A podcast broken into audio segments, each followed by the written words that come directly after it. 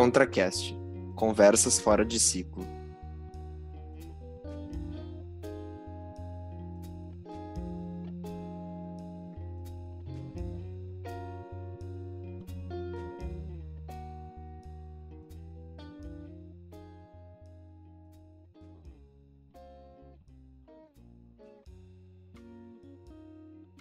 Olá, meu nome é Thaís, eu tenho 24 anos e hoje eu tô a minha amiga Luísa, somos da Escrita Criativa e iremos apresentar o ContraCast de hoje. Olá, eu sou a Luísa, tenho 23 anos e espero que vocês gostem desse podcast. Nesse episódio do ContraCast, a gente está hoje com o Caio Márcio, que ele é natural de Minas Gerais, mas está morando em Brasília há quanto tempo? Uns 26 para 27 anos. O que te motivou a se mudar para Brasília? Fui atleta a vida inteira na minha carreira. Eu terminei, tenho muitos amigos aqui de Brasília, da seleção brasileira à época, e quando eu falei me aposentar, eles falaram que eu viesse para cá para fazer o último campeonato com eles, lutando por Brasília. E, e acabei que saí da cidade, fiz bons amigos, acabei arrumando emprego, trabalhando, casei, filhos, estou aqui até hoje.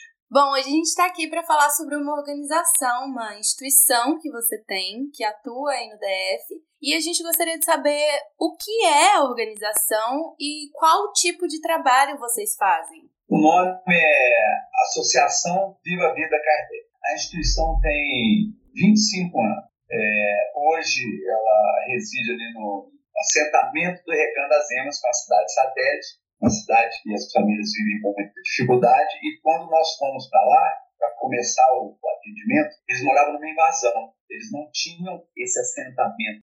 Nós ficamos dois anos fazendo atendimento ali na, na invasão. Depois de dois anos, eles ganharam os lotes, que é um assentamento, e nós mudamos junto com eles. Né? O, o trabalho da instituição com a comunidade é atender o ser humano nas suas mais diversas necessidades. Lá não é um orfanato, não é uma creche, um asilo. Ali é o quê? Atender a necessidade. Chega pessoas precisando de médico, psicólogo, curso escolar, distribuição de cestas, roupas, o exame médico, dentista, ou seja, qualquer necessidade das pessoas ali da comunidade, quando eles chegam à instituição, a instituição tenta a atender. Nós não temos convênio com o governo nem com uma grande empresa. Somos só um grupo de amigos que se juntaram há muitos anos para poder ajudar a comunidade. Mas cresceu muito. Hoje é, nós temos em torno, é, em torno de 1.500 famílias cadastradas, são 5 a 6 mil pessoas que se alimentam mensalmente ali da instituição que recebe os alimentos. São 3.500 crianças cadastradas. As crianças têm karatê, reforço escolar, tem ali orientação vocacional. É, são muitas atividades e a instituição funciona assim. É, a gente não tem departamento. Quando a pessoa que chega como colaboradora, a habilidade que ela tem, ela vai e, e abre uma frente de trabalho ali. Se é um médico, vai atender, um psicólogo vai atender, se é um professor, ele vai dar aula, né? É, se é um, é, uma música, alguém que, que, né, que saiba música, vai ensinar música, ou então arte. Quando a pessoa chega, a habilidade que ela tem é o que ela acaba trabalhando ali. Então, o serviço de cada um tem vida, é, tem a vida enquanto ele durar ali, quando ele estiver fazendo, desenvolvendo aquela atividade. Então, eu queria saber é, quem que está envolvido mais diretamente nessa questão. É, qualquer pessoa pode participar. Como é que funciona essa questão e como é que é esse filtro que vocês fazem? Então, desde a criança recém-nascida até o idoso, todos ali estão atendidos, né? E, e, e, também não importa se a pessoa mora em outra cidade, se é de outra região, é, chegou ali na instituição, a pessoa é acolhida e é atendida nas suas necessidades. Na pandemia, a instituição chegou a acolher, atender pessoas de 17 cidades, né? Foram mais de 150 mil pessoas, né? E durante a pandemia, os três anos da pandemia, pegaram cestas, se alimentaram dali, né? É, tipo, usaram a instituição como um apoio. Então, independentemente da residência da pessoa, o credo, não, não importa quem chegar ali na instituição, bater a porta e tiver precisando de alguma coisa que a instituição possa ajudar, é, a instituição vai se esforçar para isso. Isso também é referente às pessoas que ajudam, né? Não só as pessoas que são ajudadas, pode, pode ser qualquer uma, como também quem ajuda também pode ser qualquer pessoa, isso? É, e nós até necessitamos de muitos colaboradores, porque a demanda da necessidade é muito grande, né? Então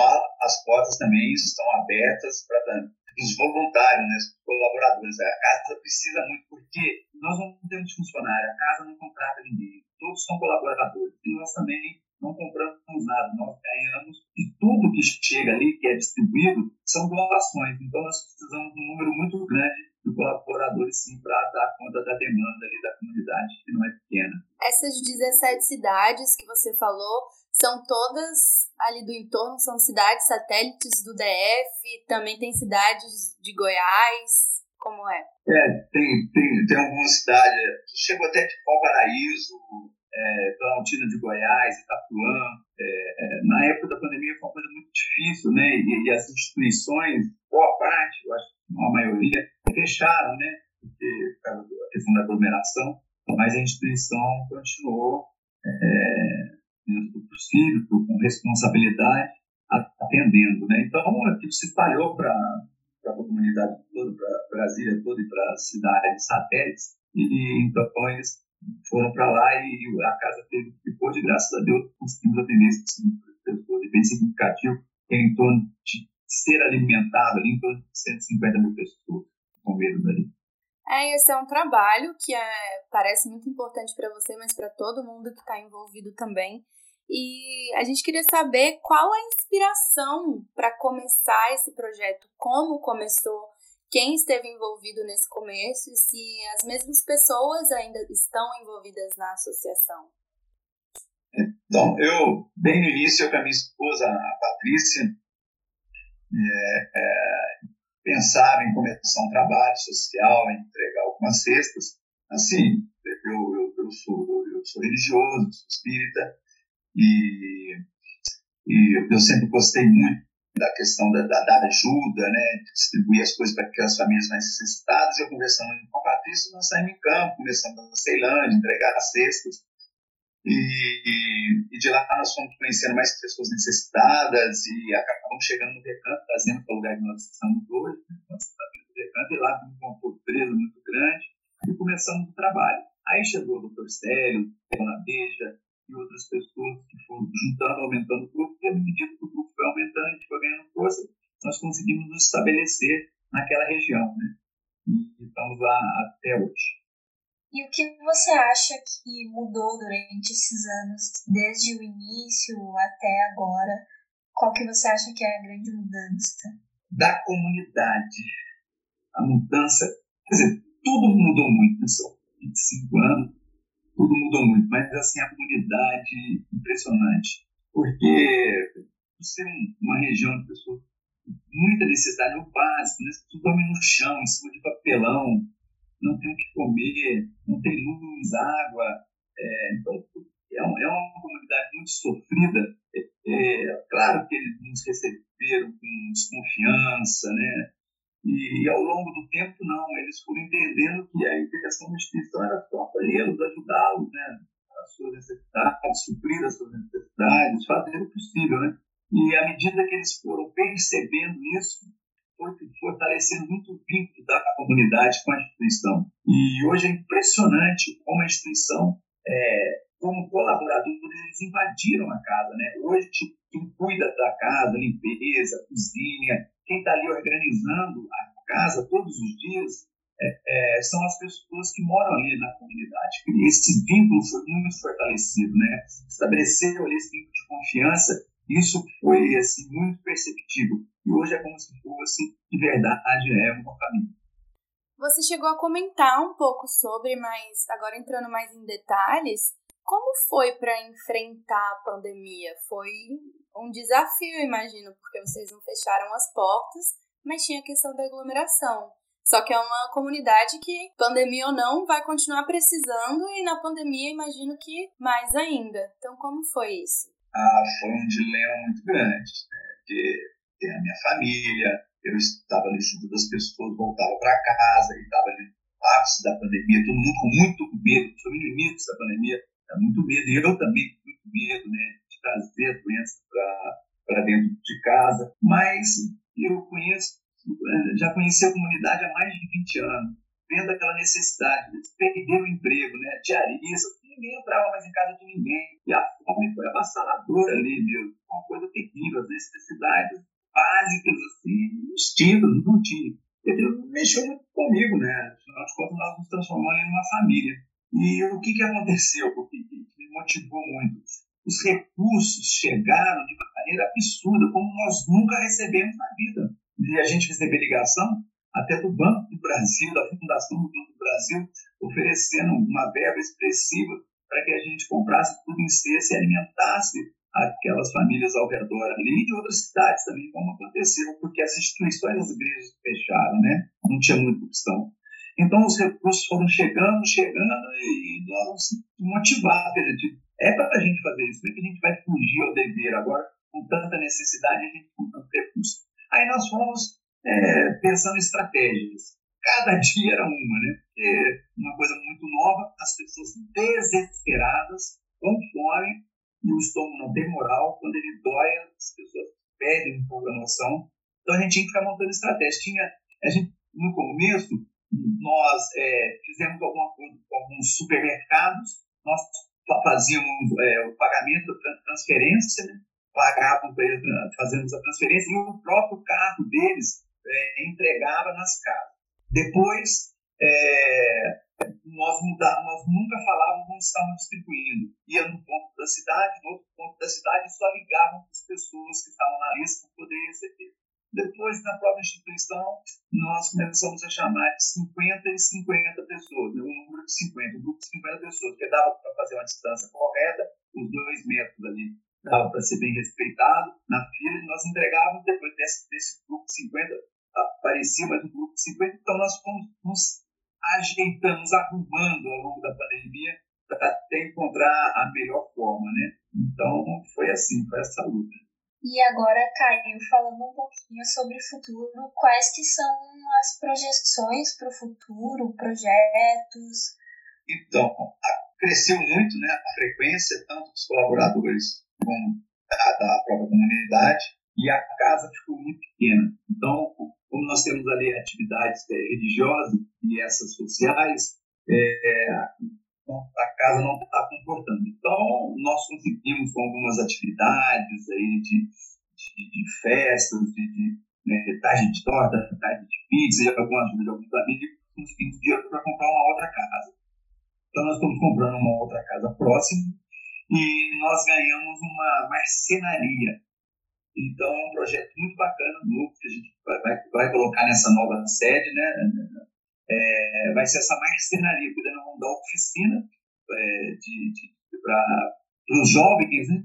E eles desenvolveram uma habilidade, uma capacitação e também de poder gerar renda para eles. Então, fazer o máximo para os insumos, os materiais e para que eles produzam ali e possam gerar renda para eles e para suas famílias. Né? Isso também é um novo projeto que a gente estava muito motivado e estamos aí lutando para que ele aconteça. Bom, existem várias instituições assim e que são muito importantes e queria saber de você qual o papel desse tipo de instituição e associação no Brasil como um todo. É, qual, é, qual a maior importância porque não tem só a, a coisa da caridade com os bens materiais, mas também envolve a religiosidade de algumas pessoas, também envolve o lazer, como por exemplo as festas de Dia das Crianças, de Natal, que eu sei que a instituição Viva a Vida Kardec faz. Qual é o papel? O que é realmente mais importante? Não sei se é difícil de responder, porque o ser humano, né, o mais importante é, é o que ele precisa no, momento. É claro que a pessoa precisa de educação, isso é fundamental, porque isso é libertador, né? vai dar ela autonomia, é, vai dar independência, ela vai crescer, vai ser, é lógico, fundamental a educação. Mas, pessoa com, com fome, com frio, sem lugar para morar, temos demais aqui todos os dias pessoas despejadas, crianças com as mães ali na rua, caminhando na calçada, sem lugar para ir.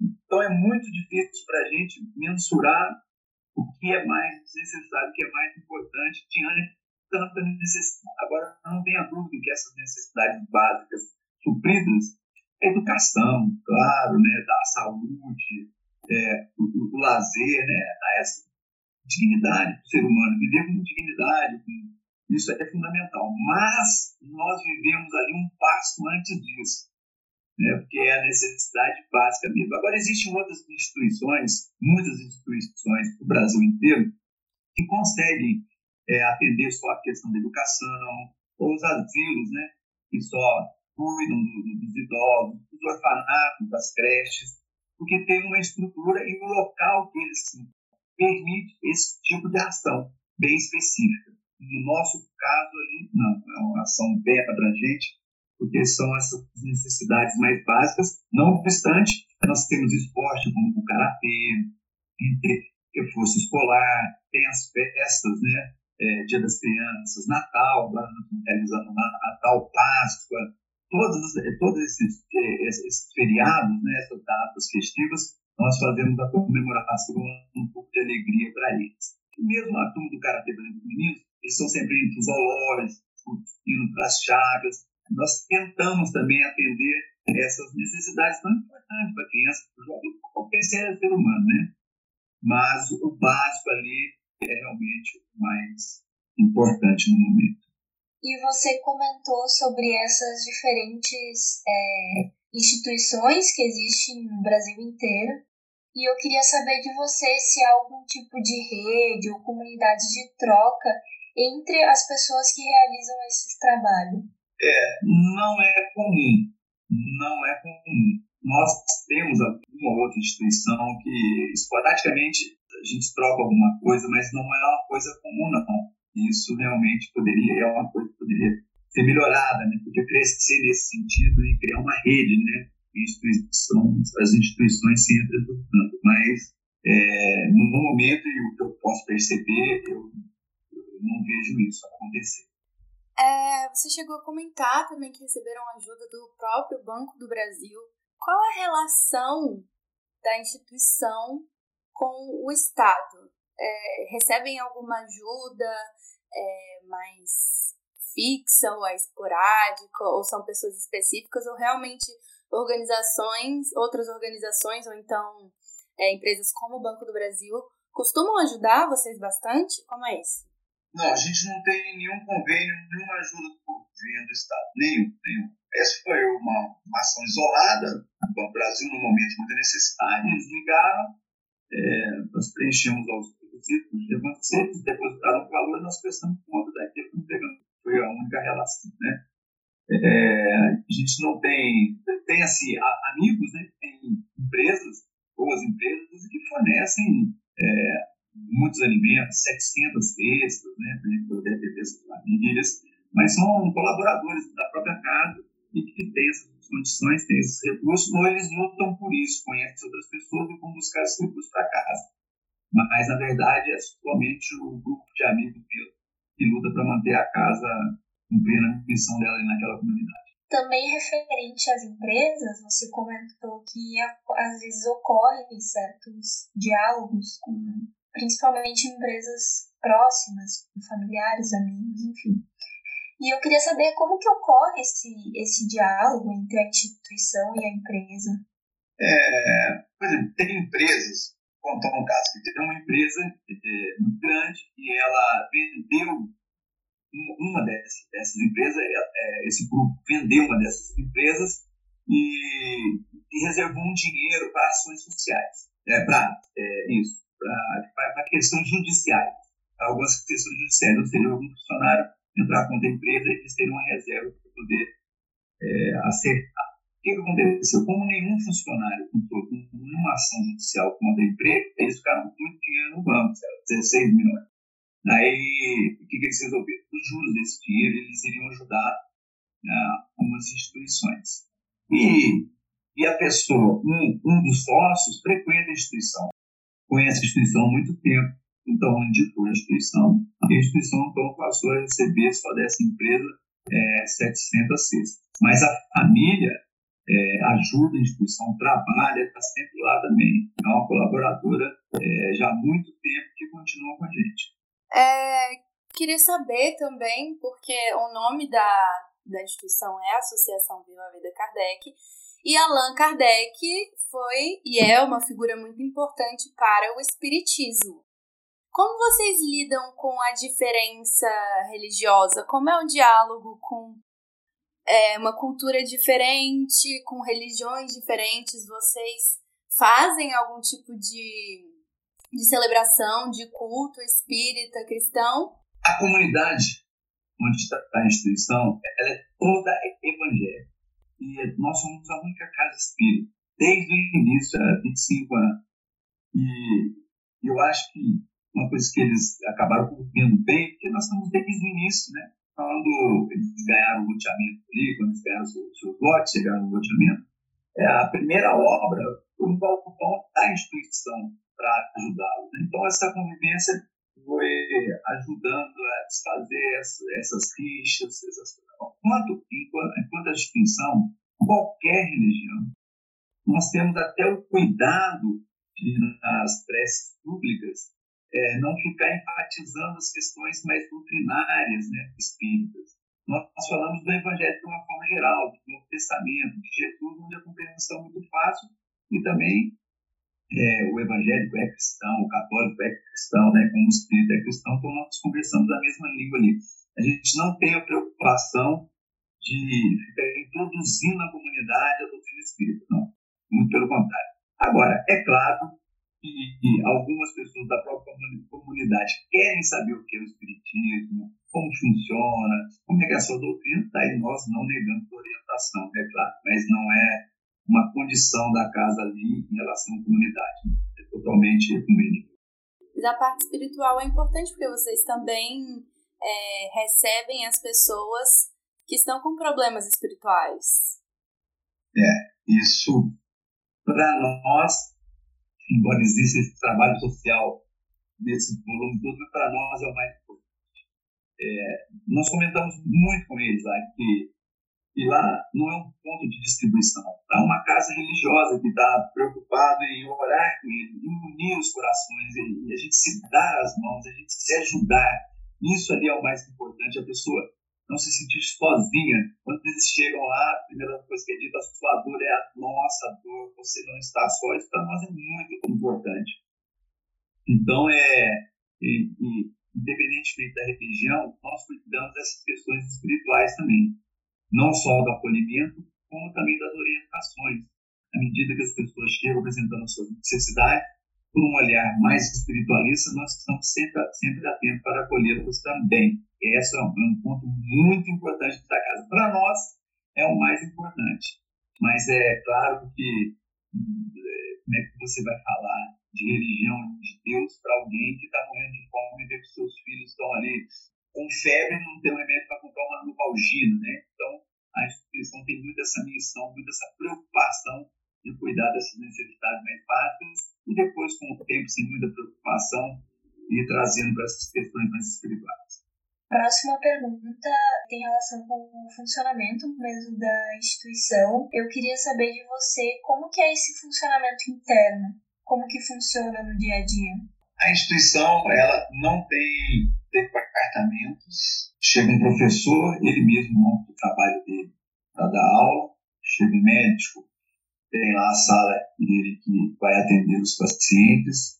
Então, é, é a casa da oportunidade. A pessoa que chega é, com as habilidades que tem, ela vai ali desenvolver a sua própria atividade. Nós não temos regras, regras.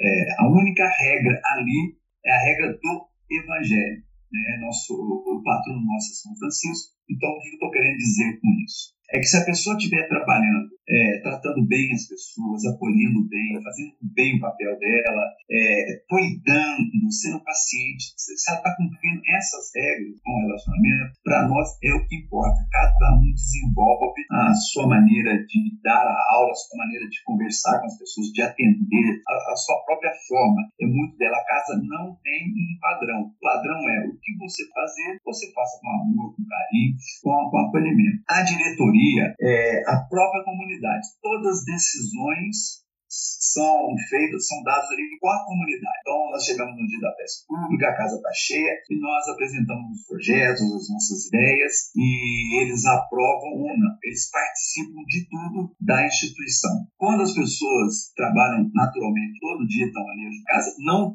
elas também não têm um papel específico. Então, chega, e a gente também não pede para fazer nada. A pessoa chega e vê que precisa arrumar tal sala, ela já vai arrumar. A outra para a cozinha, tá? Ah, tem que limpar, tem que fazer isso. É, quer dizer, cada pessoa que chega, ela olha o que está precisando, e vai ajudar. E a gente deixa isso muito livre, porque é muito importante que a pessoa esteja fazendo aquilo que gosta, porque ela vai dar o melhor de si fazendo aquilo que gosta, porque aquele que está se relacionando com ela naquele momento já é necessitado, já está sofrendo, vai receber a alegria dela de estar ali fazendo aquilo que ela ama fazer. Isso para nós é muito importante, a pessoa estar satisfeita, né? E isso deu muito certo. É, por exemplo, nós fizemos agora a tarde de torta e uma tarde de pizza para arrecadar dinheiro. Aí nós não cobramos ingresso. É, o ingresso é 40 reais, 50 reais. Não tem. A pessoa vai, vai para a festa, vai para essa tarde de tortas, não paga ingresso, vai comer pizza, vai tomar um refrigerante, vai curtir tudo tem lá sem pagar nada. É de graça.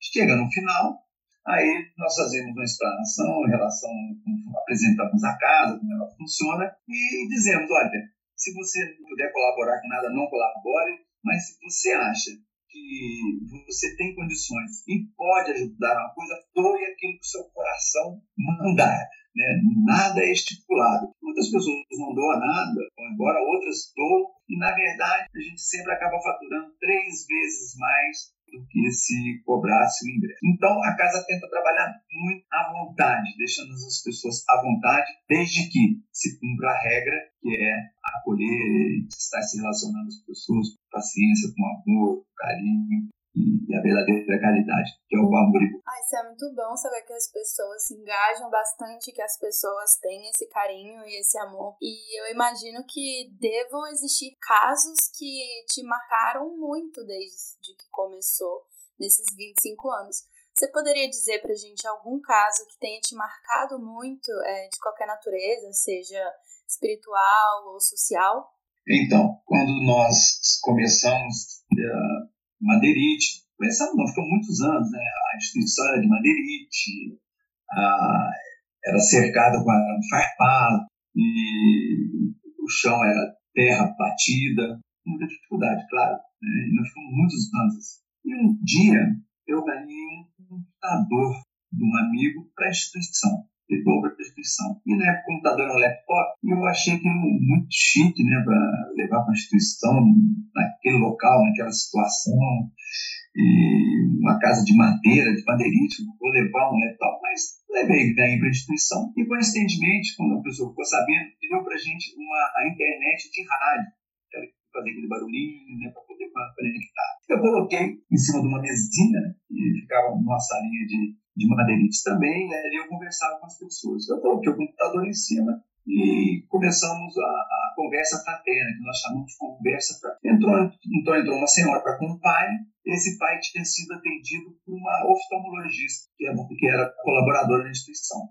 E ele entrou e ela, ela virou para mim e falou assim, olha, meu pai precisa de um transplante de córnea. A médica disse que não tem jeito, senão ele não vai enxergar mesmo, ele vai ficar deficiente visual que ele não vai conseguir enxergar, ele precisa desse transplante de córnea. Eu falei, nossa, transplante de córnea.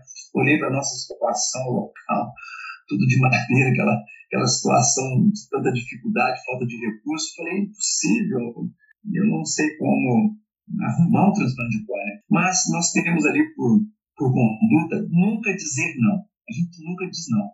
Fala, vamos tentar. E a pessoa volta a semana, vamos tentar até o dia conseguir. Se não conseguir, nós continuaremos lutando, né? Aí eu peguei e falei, gente, como que eu faço o transplante? Aí olhei o computador, olhei o computador, falei, será? Aí abri o computador, conectei aquele barulhinho lá da, né, do sinal de rádio, aí ela conectou e eu peguei, fui no Google e digitei é, transplante de córnea, transplante de córnea. Aí caiu no hospital em Sorocaba, eu peguei mandei um e-mail contando a situação, um senhor uma idade X, né, que tinha essa necessidade. Aí o hospital me respondeu pedindo o laudo. Eu peguei e mandei o laudo. Bom, mandei o laudo, só sei que 40, 40, 50 dias depois, estava entrando ali na salinha ali de madeira, a, essa senhora com o pai enxergando, 40 dias eles receberam ele lá, fizeram transplante do córnea, e ele entrando feliz, os olhos cheios de lágrimas, agradecendo pelo, pelo bem que a instituição fez a ele ter encaminhado. Então são coisas, e, e coisas assim são quase que diariamente acontecendo. É, parece que é o, é o milagre do bem da, da boa intenção, né? Sempre as coisas acabam se ajustando e dando certo. É um trabalho que muda vidas, né, das pessoas, de todo mundo que está envolvido, inclusive as pessoas que, que ajudam e que doam, não só as pessoas que recebem. Eu imagino que deva ter uma gratidão muito forte.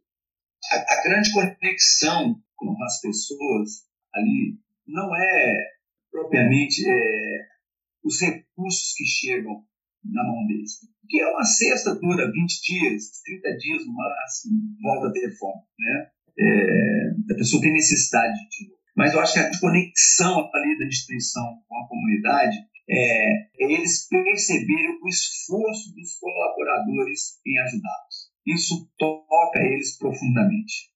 Eles percebem o tanto que as pessoas lutam, é, deixam os seus afazeres, deixam das suas obrigações, pegam aquele tempo e lutam pelaquela comunidade para ajudá-los. Eu acho que é esse esforço que eles percebem muito é que cria essa conexão e essa gratidão toda que vocês.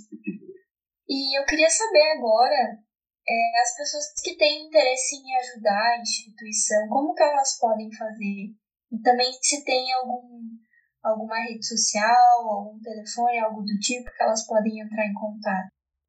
Então, nós estamos nas redes sociais, é, arroba Viva Vida Kardec.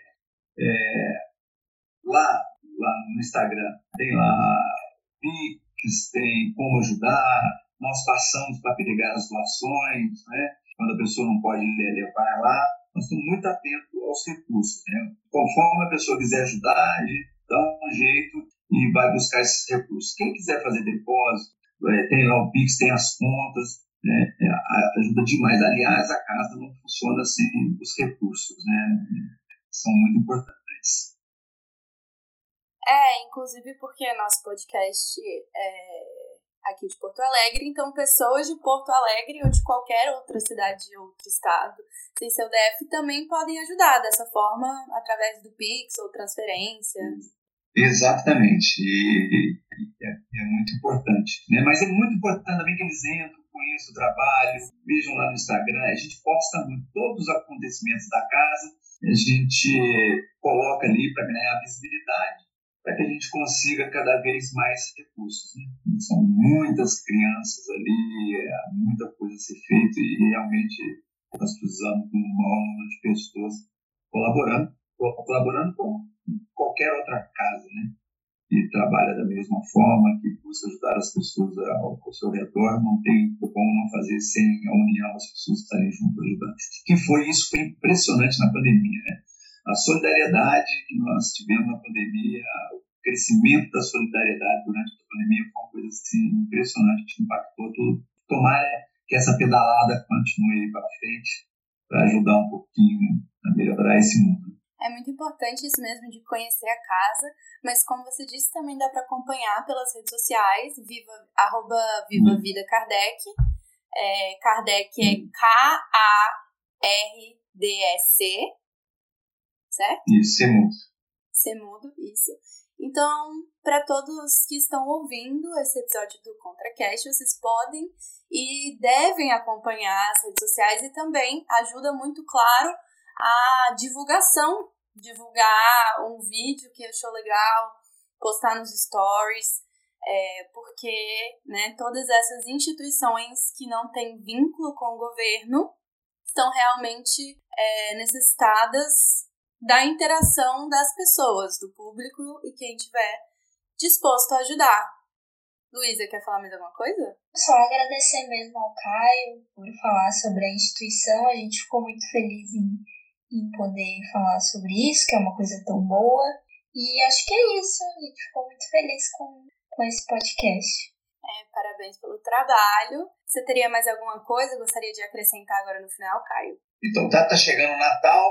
Nós vamos fazer o Natal agora aqui para 500 crianças e assim é o primeiro evento de Natal, né, 500, depois os outros dias também é, nós distribuímos à medida que nós recebemos presentes para as outras tantas crianças. Então, aquelas pessoas que quiserem colaborar com a gente, para a gente oferecer um Natal mais alegre para essas crianças, nós agradecemos. E pessoas de fora também podem apadrinhar uma dessas crianças, certo? Enviar um dinheiro, ou isso funciona só pessoalmente? Não, pode, é, não, é, pode enviar o dinheiro, que nós pegamos esse dinheiro e compramos o kit da criança, porque o Natal é um kit, ela recebe um kit, é um brinquedo no valor mais ou menos de 50 reais, ela recebe a cozinha, a calça, a saia, as roupas íntimas, um kit de higiene bucal, um sapatinho, então é um kit que fica em torno de uns 350 reais, né, um kit para cada criança, né? Então se a pessoa é, fizer o depósito, se ele está padrinhando uma criança, nós pegamos esse dinheiro, compramos o kit, fotografamos, né? A gente pega o contato dela, fotografa filma e manda para ela é, a entrega, né? Que é a entrega que nós fazemos em nome dela. Bom, então, muito obrigada pela disponibilidade de tempo para conversar com a gente. Espero que você tenha gostado de participar do nosso ContraCast. Chegamos ao final do nosso ContraCast. Muito obrigada a todos que escutaram e principalmente ao Caio por conversar com a gente. É, fiquem de olho nas redes sociais do Viva Vida Kardec e nas redes sociais também do ContraCast. Um abraço. Tchau.